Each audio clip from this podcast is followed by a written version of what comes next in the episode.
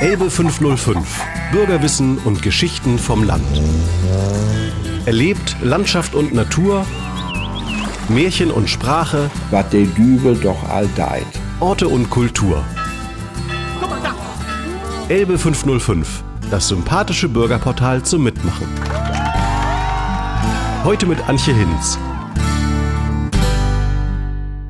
Ich begrüße bei mir ganz herzlich Gerda Kolotziek und ich spreche mit ihr über Kinder und Jugendliche in der Krisengegend, speziell hier in Mallis. Was für ein Leben haben denn Kinder und Jugendliche früher hier geführt? Und wie geht es den Kindern heute? Frau Kolotziek, erzählen Sie zum Einstieg noch mal ein wenig über sich selbst. Inwiefern haben Sie heute mit Kindern und Jugendlichen zu tun? Ja, ich bin 61 Jahre alt und wohne seit meiner Geburt hier in meinem Elternhaus und bin hier in Malles groß geworden. Und ich hatte eine sehr schöne Kindheit. Ich bin das sechste Kind von einer Bergarbeiterfamilie. Und äh, wie gesagt, bin eigentlich fast als Einzelkind aufgewachsen, da meine Geschwister alle schon älter waren und schon aus dem Haus raus waren. Und wir eben wirklich das schön hatten. Erstmal, weil wir eine sehr schöne Gegend hier haben, wunderbare Umgebung. Und äh, wie gesagt, uns ist immer etwas eingefallen. Natürlich bin ich auch hier eingeschult worden, damals noch in der alten Steinschule. Da bin ich erst noch zur Schule gegangen, bis dann diese neue Schule entstanden ist. Und im Freizeitbereich nachmittags natürlich haben wir uns dann getroffen, auch dann beim Fahrradständer hier an der Schule oder auf dem Sportplatz. Wir haben Sport getrieben oder wir haben zum Beispiel im Wald uns Hütten gebaut und haben Indianer gespielt, haben uns natürlich vom Hühnerhof die Federn genommen, bunt mit dem Tuschkasten angemalt, und selber natürlich auch und haben dann solche Sachen gemacht. Oder man hat sich einfach so getroffen zum Freizeitspielen. Gummitwist zum Beispiel oder einfach Hopser. Mit dem Stock wurde dann was aufgemalt auf die Straße in den Sand rein. Dann haben wir da Hopser gespielt. Oder äh, Gurke, ja, mit Steinen und einem Stock auch so. Also einfache Sachen einfach. Und äh, ich muss auch sagen, wir hatten auch immer Ideen. Also uns war eigentlich auch nie langweilig, dass man jetzt sagen könnte, so, ich, wir wussten nicht, was wir machen sollen oder so. Das kenne ich eigentlich gar nicht. Und es haben sich auch die ganzen Kinder so bei uns, gerade aus der Straße, so immer so, wenn da, da eben Kinder waren, die haben sich alle getroffen, dann wurden Wettkämpfe gemacht, dann hat man äh, Wettlauf gemacht oder geturnt am Reck oder äh, Ball gespielt, Federball ganz viel. Also viel Sachen draußen, muss ich sagen. Naja, ich meine, es ist ja auch so gewesen, vom medientechnischen her war es ja früher eben ja noch gar nicht so, dass man, ich weiß, wir hatten auch, waren auch eine der Familien, die fast zum Schluss erst auch einen Fernseher hatten. Also, Wann war das? In welchem Jahr? Oh, das kann ich jetzt gar nicht mehr so genau sagen, aber das muss in den 60er Jahren, Anfang der 60er Jahre gewesen sein, wo wir dann auch erst einen Fernseher hatten. Vorher hatten wir gar keinen. Ja, da, da. Und ich weiß auch im Winter zum Beispiel, wie gesagt, sind wir viel draußen gewesen. Wir sind rodeln gegangen. Wir haben ja hier die Wälder gehabt. Ja, hier noch die Maliser Todesbahn, wo jetzt der Schulwald ist. Da waren wir ganz viel. Oder es war ja dann auch wirklich im Winter meistens sehr kalt, so dass sogar die Elde zugefroren ist. Dann sind wir auf der Elde Schlittschuh laufen gegangen oder hier auf dem Tümpel. Ja, wenn der zu war, dann sind wir Schlittschuhlauf gegangen. Solche Sachen eben Skilaufen. Also ich kenne das wirklich viel mit draußen. So, und, und wenn wir eben drin so, da kann ich nur von meiner Familie sprechen. Also ich hatte ganz tolle Eltern, die sich ganz viel mit mir beschäftigt haben. Da haben wir dann auch ganz viel so Gesellschaftsspiele gemacht, ja, sowas als Mensch ärgert dich nicht oder Berufe raten oder äh, Fingerspiele, Schattenspiele mit an der Wand, mit Kerzenlicht und sowas alles, ja. Also mein Vater, der war auch sehr wie soll ich sagen, einfallsreich und meine Mutter war künstlerisch sehr begabt. Die hat auch ganz viel mich so im malerischen Bereich so gefördert. So ja, da haben wir auch viel zusammen gemalt und sowas oder gedichtet. Oder wie gesagt, mit meinem Vati kann ich mich entsinnen, das war immer sehr schön. Der ist mit mir viel im Wald gewesen, weil wir auch direkt am Wald wohnen. Da habe ich dann eben die ganzen Pilzsorten kennengelernt, die man eben essen kann, die man sammeln kann und Blaubeer pflücken und allerhand solche Sachen eben. Und äh, ich wurde auch immer mit einbezogen in unser tägliches Leben. Also egal, was bei uns so gelaufen ist, sei es, wenn Kohlen gekommen sind, mit Kohlen reinschaufeln oder Holz hacken. Ja, früher war es ja noch so, da hat man noch einen Ofen gehabt, wo man Holz und Kohle hatte. Ne, da musste vorgesorgt werden. Oder wenn die Kartoffeln kamen, Einkellerungskartoffeln, haben wir geholfen, wurde entkeimt und dann runter in den Keller gebracht. Oder eben, wie gesagt, im Garten Unkraut jäten oder gießen. Und wenn die Erntezeit war, dann nachher ernten, dann helfen mit beim Waschen und Putzen zerkleinern, sodass man eingeweckt hat. Ja, so eine Sache. Also im Grunde genommen waren Sie in den gesamten ja. Jahresverlauf auch entsprechend der Jahreszeiten ja auch eingebunden ja. und haben daher wahrscheinlich auch nochmal ein Bewusstsein für Natur auch ganz anders entwickelt. Inwiefern versuchen Sie denn Ihre schönen Kindheitserfahrungen, die eben sehr nah an der Natur waren, heute in Ihre Arbeit als ähm, Pädagogin oder Sozialpädagogin auch in die Hortarbeit, die Sie ja leisten hier an der Schule in Mallis, mit einzubeziehen? Und wie schwierig ist das vielleicht auch heute, das naja, in so eine Zeit zu tragen? Dazu muss ich sagen, äh, wie gesagt, das hat sich in den Jahren immer mehr nach hinten äh, gezogen. Es ist nicht mehr, die Kinder sind nicht mehr so aktiv. Sie sind eigentlich schon verwöhnt. Sie möchten immer viel so eigentlich vorgesetzt bekommen. Sie selber, so von ihnen selbst kommt eigentlich relativ wenig, muss ich sagen, was ich sehr schade finde. Natürlich äh, möchte ich ne, von meiner Seite aus das natürlich fördern und rege sie dazu auch an, dass sie selber Vorschläge bringen sollen. Das zum Beispiel wie unseren Monatspläne. Ich, wie gesagt, arbeite ja nur schon seit 24 Jahren hier im örtlichen Jugendclub. Und da haben wir ja immer einen Monatsplan, was praktisch täglich als Höhepunkt stattfindet. Und da werden die Kinder immer mit rangezogen. Dann frage ich sie immer, was möchtet ihr gerne? Was könnten wir noch machen? Wozu hättet ihr Lust? Woran hättet ihr Spaß? Oder was könnten wir noch mal was ganz Neues, was ihr noch nicht kennt?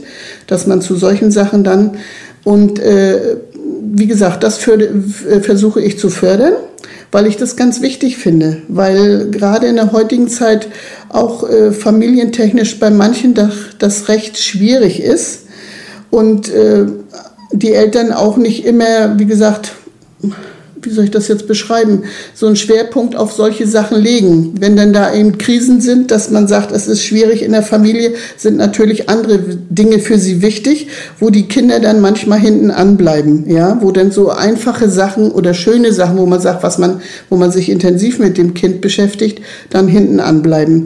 Und äh, da sehe ich mich eigentlich immer so als äh, Auffang Becken, so wo ich sage, da können Sie hinkommen jeden Tag. Da finden Sie immer ein offenes Ohr und einen Ansprechpartner, ja, wo Sie mal Ihren Kummer auch lassen können bei mir oder auch einfach mal mit mir schöne Dinge teilen können, die Sie erlebt haben, die für Ihre Eltern aber in dem Moment nicht interessant sind. Die gehen dann unter und werden auch nicht angesprochen, was fürs Kind aber eben schlecht ist, ja. Das heißt, Sie bauen eine Vertrauensbasis ja. da auch, auch auf und auf dieser Basis können Sie die Kinder wahrscheinlich auch ganz anders erreichen. Ja, das ist ganz klar sowieso. Ich meine, jeder, der weiß, der mit Kindern und Jugendlichen arbeitet, weiß es, dass das das A und O ist. Man muss natürlich erstmal das Vertrauen der Kinder bekommen. Gerade wenn sie aus schwierigen Familien kommen, wo sie eben nicht so schöne Dinge erlebt haben, dauert das natürlich erstmal eine Zeit, sich einem anderen fremden Menschen zu öffnen, den man gar nicht kennt. Ne? Den muss man natürlich dann erst kennenlernen. Aber dadurch, durch meine Arbeit in der Kinderkrippe, kann ich sagen, habe ich mit meinen Kindern, mit denen ich angefangen habe, im Jugendclub zu arbeiten, die hatte ich selbst als Baby in der Kinderkrippe und habe praktisch von Anfang an, von ganz klein an bis groß hin sie gehabt und konnte ihren Entwicklungsweg verfolgen. Ja, und sie kannten mich ganz gut. Sie wussten, wie ich war, ich wusste, wie sie war. Und, äh, und das finde ich eben so schön und das ist auch das Tolle, was äh, ich an meiner Arbeit eben so schön finde, äh, dass man Kinder auf äh, einen ganzen Teil ihres Weges begleiten kann und sehen kann, wie ihre Entwicklung so verläuft. Und man rechtzeitig auch eingreifen kann, wenn man sieht, es geht vielleicht in eine falsche Bahn, ja, dass man dann noch gegensteuern kann und sagen kann, Mensch, du, jetzt, ja, müssen wir was machen, das, das kann nicht so sein, ja. Oder wenn sie wirklich mal reingerutscht sind, habe ich auch schon gehabt in meinen äh, ganzen Jahren, dass zum Beispiel welche mit Drogen zu tun hatten, ja, oder mit der Polizei, dass sie Straftaten begangen haben und sowas.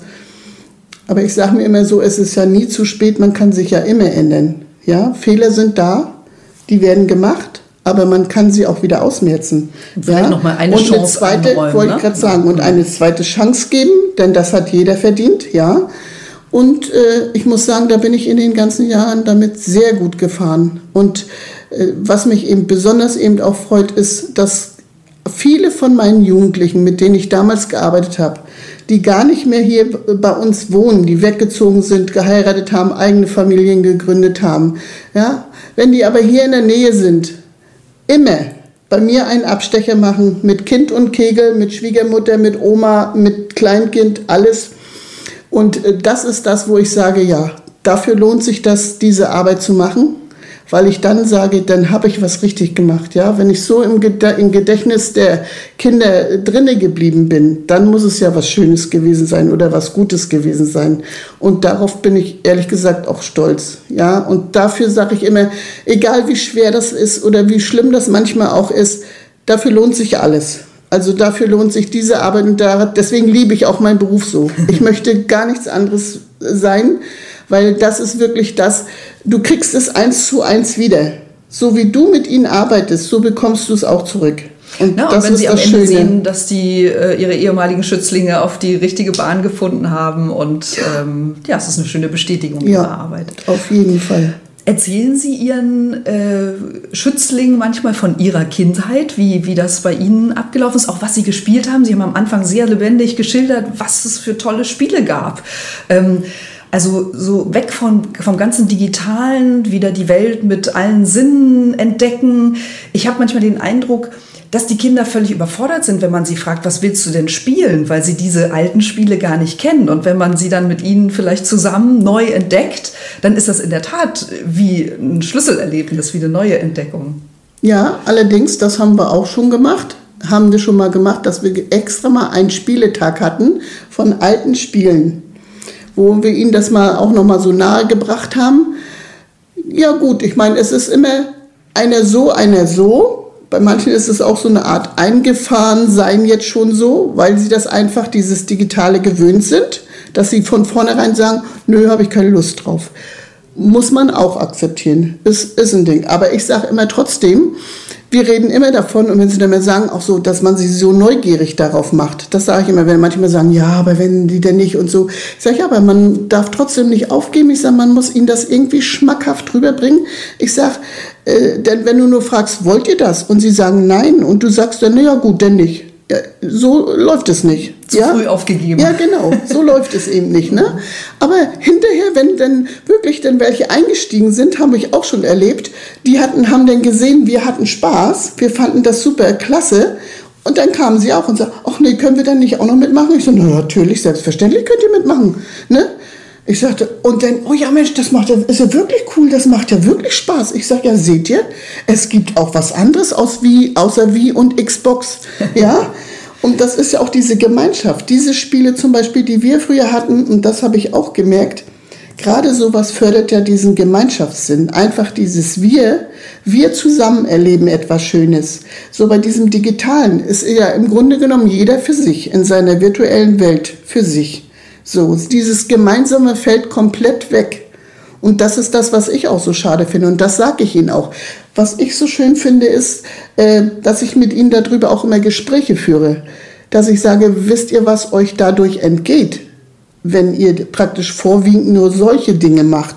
Ich sage, dass die Zeit weitergeht und dass die Entwicklung weitergeht und die Technik auch, ist normal, ist auch in Ordnung.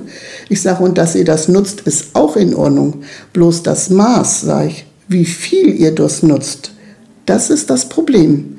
Ja, sage ich dann, wenn man dann wirklich, äh, ich habe zum Beispiel bei mir sogar ein Kind, das geht in die erste Klasse und ist spielsüchtig. Es ist spielsüchtig. Mhm. Und das ist doch ganz traurig.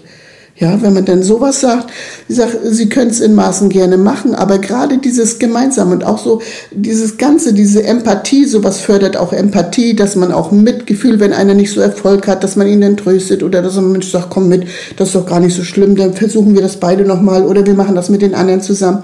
Das entgeht ihnen ja bei solchen Sachen. Und letztlich am, am Tagesende, wenn man zusammen, ich sag mal, einen Kuchen gebacken hat oder eine Bude gebaut hat, ne, man sieht das Ergebnis, es ist fertig, es ist nicht irgendwie ein Punktestand, was virtuell Virtuelles, sondern es ist was zum Anfassen, was man dann wiederum ja. gemeinsam teilen kann. Ja, mhm. ja, das mhm. stimmt wirklich. Und auch so, dass man, wie gesagt, äh, als Mensch, äh, ich möchte sie auch dahin erziehen, dass man sagt, sie sollen offene Menschen sein, ja? Sie sollen anderen offen gegenübertreten, vorurteilslos sein, äh, tolerant sein, hilfsbereit sein, freundlich sein, dass man sagt, also diese einfachen Sachen eigentlich, wo man sagt, also uns wurde es damals vermittelt. Ja, ich sage auch schon Verhaltensnormen. Wie benehme ich mich vernünftig? Was ist äh, das Maß? Wie gehört sich das? Ja, solche Sachen. Äh, das äh, lässt auch sehr zu wünschen übrig, muss ich sagen. Und äh, deswegen finde ich das auch so wichtig, dass man da jetzt trotzdem darauf eben eingeht. Und ich persönlich in, bei mir im Club bestehe darauf, ich möchte einen ordentlichen Umgangston haben das wissen Sie auch. Und ich spreche ja mit Ihnen auch vernünftig. Ich sage, ich möchte nicht, dass man sich anschreit. Ja, und ich sage, wenn Konflikte kommen, was auch normal ist, klar, jeder ist ein Mensch für sich, man ist nicht immer sich einig, aber ich sage, es gibt nichts, worüber man nicht sprechen kann. Sprechen. Und die Betonung liegt auf Sprechen. Und der Ton macht die Musik. Und das sage ich Ihnen auch immer. Ne? Das ist ja das, was Sie sagen, Empathie. Ne? Also, dass man ja. Das weitergibt, was man auch selber empfangen möchte. Genau. Ne? Dass man da einfach ja. sensibel ist und genau. merkt, da hat jemand meine Grenze übertreten. Und genauso darf ich eben auch die Grenzen der anderen mhm. nicht übertreten. Deswegen ist das ja heute leider auch so mit diesem Mobbing. Ne? Das spielt ja auch da rein weil sie eben nicht äh, das mitbekommen, dass ich damit jemanden so sehr verletzen kann. Also die Psyche, es ist ja nicht immer nicht nur körperliche Gewalt, wenn ich jemand körperliche Gewalt antue. Ich kann ja mit Worten auch ganz viel Schlimmes anrichten, ja, bis hin zu, dass ein Mensch sagt, ich komme jetzt nicht mehr raus, ich weiß nur noch als Ausweg, dass ich mich umbringe. Ja, und das kann es ja nicht sein. Mhm. Da wollen wir ja nun gar nicht hin. Ne? Und deswegen finde ich das so wichtig, dass man von klein an schon eben trotzdem bei den Kindern anfängt, auch wenn es mühsam ist, natürlich.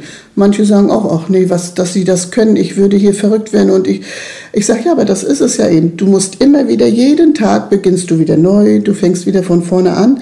Aber man sieht ja auch, wie sagt, wie das Wort so sagt, steht der Tropfen, hüllt den Stein. Und so ist es auch. Mhm. Ja, wenn ich das lange genug mache, und Sie merken ja auch nachher mit der Zeit, wenn Sie einen kennengelernt haben und so, Sie merken ja auch, du musst gerecht sein. Das ist das Wichtigste auch als, als Erzieher, dass du wirklich sie gleich behandelst. Nicht ich bevorzuge den oder ich mache das oder bei dem mache ich eine Ausnahme, beim anderen nicht.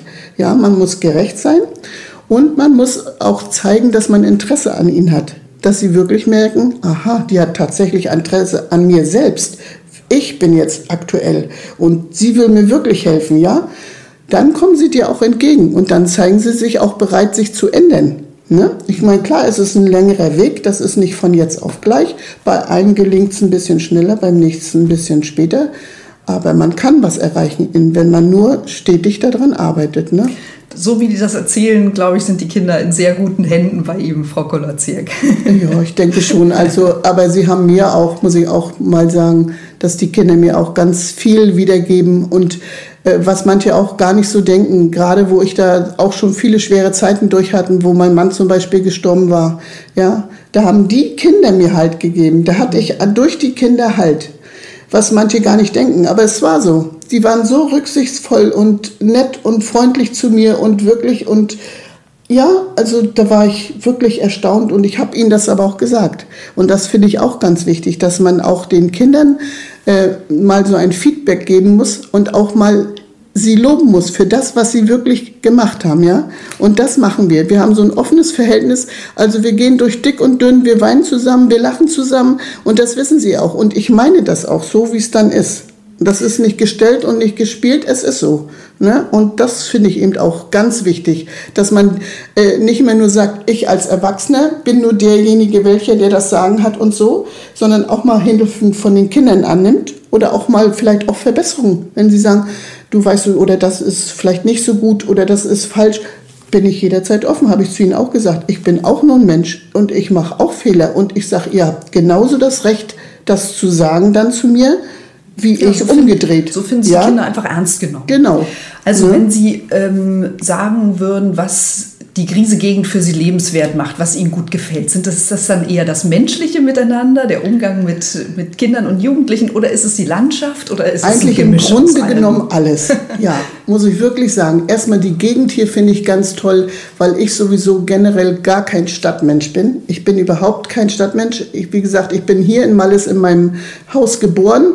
Und ich möchte auch hier bleiben, ich möchte hier gar nicht weg. Mich zieht das nicht nirgendwo hin in die große weite Welt. Also ich bin wirklich so ein Landei, muss ich wirklich sagen. Und ich mag dieses Ruhige. Ich mag diese tolle Natur. Alles, was einem hier so geboten wird. Ja, man hat ja so viele Tiere und auch so, äh, wie gesagt, Kräuter, Wiesen, Grün, äh, Blumen, Gewässer, Ruhe, also das gefällt mir hier alles. Das mag ich sehr gern und auch, muss ich sagen, unsere Menschen hier eigentlich sind auch sehr offen und zugänglich.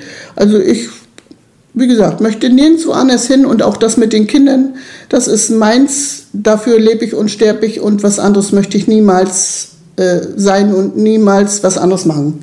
Und gibt es noch etwas, ähm, was die Griese-Gegend vielleicht noch lebenswerter machen könnte? Gibt es einen Wunsch, den Sie haben? Ja, schon. Gerade äh, wenn ich so hier bei uns an Malles denke, so ist es ein wunderschönes Dorf, aber leider kulturell haben wir hier so gut wie gar nichts. Und das finde ich eben sehr schade, dass wir hier kulturell mäßig nichts weiter haben. Ja, das finde ich eben schade. Es ist hier nicht irgendwie ein Kino oder dass man sagt, es sind hier irgendwo ein Kaffee, wo du mal, ist alles weg. Es ist weiter nichts da. Oder auch so, dass man sagt, es ist mal ein Kulturprogramm, wo da ist eine Lesung oder hier kann man das. Es ist, da ist gar nichts so. Und das finde ich so ein bisschen schade.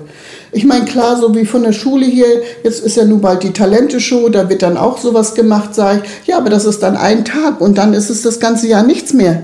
Und das finde ich eben auch so sehr schade, sage ich, weil äh, das finde ich gehört zum Leben genauso mit dazu wie Essen und Trinken, dass man auch sagt, man hat im kulturellen Bereich auch mal was, ne? Und das ist eben, da hat man in der Stadt eben mehr Möglichkeiten. Das ist zum Beispiel jetzt, weil wir gerade sagten, wegen Wendland auch. Mhm. Da muss ich sagen, so Dannenberg, Lüneburg, da gibt es ja nur viel mehr Möglichkeiten, ja, wo man wirklich dann kulturell auch also was erleben kann, ja. Das wäre sozusagen auch ein Kompliment, was Sie den Wendländern machen würden, dass sie kulturell doch einiges ähm, realisieren und für ihre Bevölkerung anbieten. Auf jeden Fall, mhm. auf jeden Fall. Und auch so die Gegend dort gefällt mir auch sehr gut. Ich habe, wie gesagt, bin ja leider nur gehbehindert schon seit einigen Jahren und kann dann nicht mehr so laufen. Aber so die ganze Gegend, so was man so jetzt schon auch sehen kann, ist auch sehr schön. Auch die Menschen da. Der Menschenschlag gefällt mir auch gut. Die sind eigentlich auch recht offen und so.